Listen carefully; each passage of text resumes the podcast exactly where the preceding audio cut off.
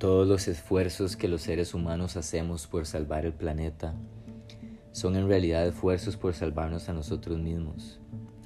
La Tierra no necesita que nadie la salve. La Tierra tiene 4.400 millones de años de existir.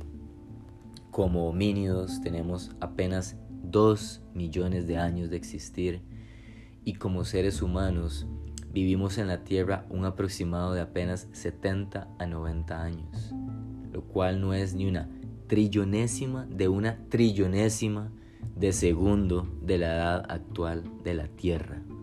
Esto es para que se ponga en perspectiva. Como cualquier otra entidad, la Tierra también tiene su propio proceso evolutivo de regeneración.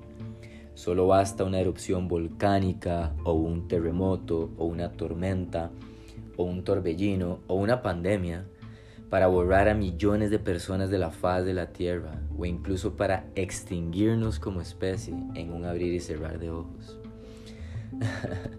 la Tierra no es un ser pensante que tiene misericordia o resentimiento o una postura moralista por el ser humano. Simplemente hace lo que hace de acuerdo a su propia naturaleza cíclica, sin pensar en términos de justo o injusto, de bueno o de malo. La Tierra no se dice a sí misma, pobrecitos los seres humanos, voy a parar ya esta pandemia o voy a castigar a los japoneses con un tsunami por contaminarme. Es decir, la Tierra no nos romantiza como nosotros a ella. Yo surfeo y un día cuando yo estaba a punto de ahogarme entre arrecifes y olas, recuerdo ver mi tabla de surf quebrada en tres pedazos y mis pies y rodillas ensangrentadas. Y de repente empezar a percibir el mar como un monstruo enorme que me quería tragar.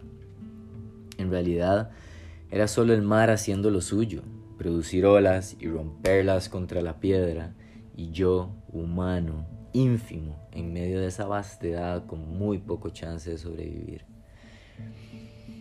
Los humanos hemos cambiado el ritmo natural del planeta y eso ciertamente tiene consecuencias. Definitivamente podríamos vivir de manera más solidaria, más ecológica, más simbiótica y más armoniosa. Pero ese giro radical no está sucediendo y probablemente no suceda hasta que haya un cataclismo brutal que desbarate de raíz el sistema actual en el que estamos. O yo no sé. A mí la verdad me genera curiosidad ver qué cosas sucumben y qué cosas surgen de esta pandemia actual que estamos viviendo. La peste negra, por ejemplo, devastó Europa a finales del siglo XIII y puso fin al sistema de servidumbre en el que se basaba la sociedad medieval.